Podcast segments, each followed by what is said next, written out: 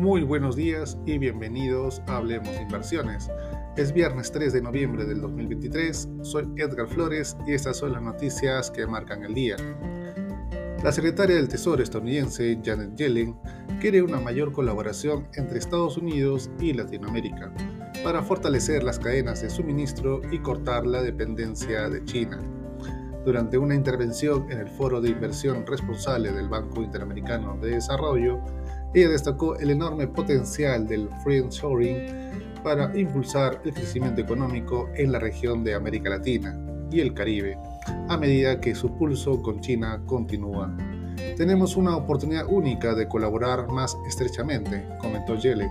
Ella subrayó que Estados Unidos está trabajando en la diversificación de sus cadenas de suministro con una serie de socios y aliados de confianza.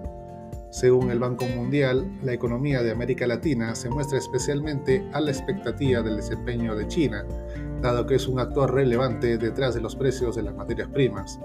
En el año 2000, por ejemplo, el mercado chino representaba menos del 2% del comercio total del LATAM y el Caribe, mientras que en el 2022 creció al 17%. El informe sobre las nóminas de octubre será el centro de atención en la que los inversores esperan una caída del volumen de contrataciones que consolide la perspectiva del fin del endurecimiento monetario en Estados Unidos. El empeoramiento de las ventas del tercer trimestre de Apple también podría afectar a los negocios. Aunque las ventas del tercer trimestre cayeron en China, Tim Cook CEO de Apple, asegura que la demanda del iPhone en el país asiático sigue siendo fuerte y atribuye la debilidad de los datos del rendimiento del Mac y del iPad, pero también pronostica un estancamiento de los ingresos en el trimestre que finaliza en diciembre, lo que sugiere a Wall Street que el crecimiento puede tardar en volver.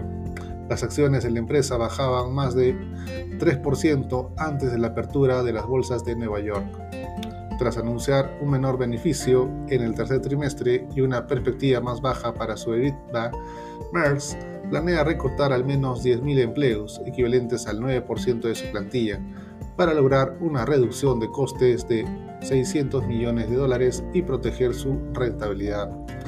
A pesar de una demanda más débil en China, BMW logró un margen operativo del 9,8% en el tercer trimestre en su división de coches de lujo, por encima de las proyecciones. El porcentaje de ventas de coches totalmente eléctricos aumentó hasta el 15,1%. El resultado del fabricante alemán contrasta con los resultados más débiles de sus competidores Mercedes-Benz y Volkswagen, comunicados la última semana. De esta manera, los futuros del SP500 inicia el día con un leve retroceso de menos 0,04%. En Europa, el índice de referencia Eurostock 600 con rendimiento positivo más 0,06%, con el CAC francés y DAX alemán con retornos mixtos menos 0,11% y más 0,16% respectivamente. En Asia, el Nikkei japonés sin movimientos por motivos de festividad, al tiempo que el Hansen y el índice de Shanghai tuvieron retornos alcistas de más 2,60% y más 0,71% respectivamente la cotización del oro con un ligero avance de más 0,07%, llegando hasta los 1.994 dólares. Por su parte, el petróleo West Texas Intermediate avanza, aunque se mantiene por debajo de la barrera de los 90 dólares, tras iniciar la sesión con un ligero repunte de más 0,69% hasta los 83,02 dólares por barril.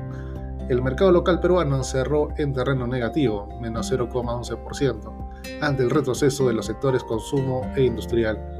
El Ministerio de Transportes y Comunicaciones anunció que a partir de diciembre se iniciará la marcha blanca de cinco estaciones de línea 2 del Metro de Lima.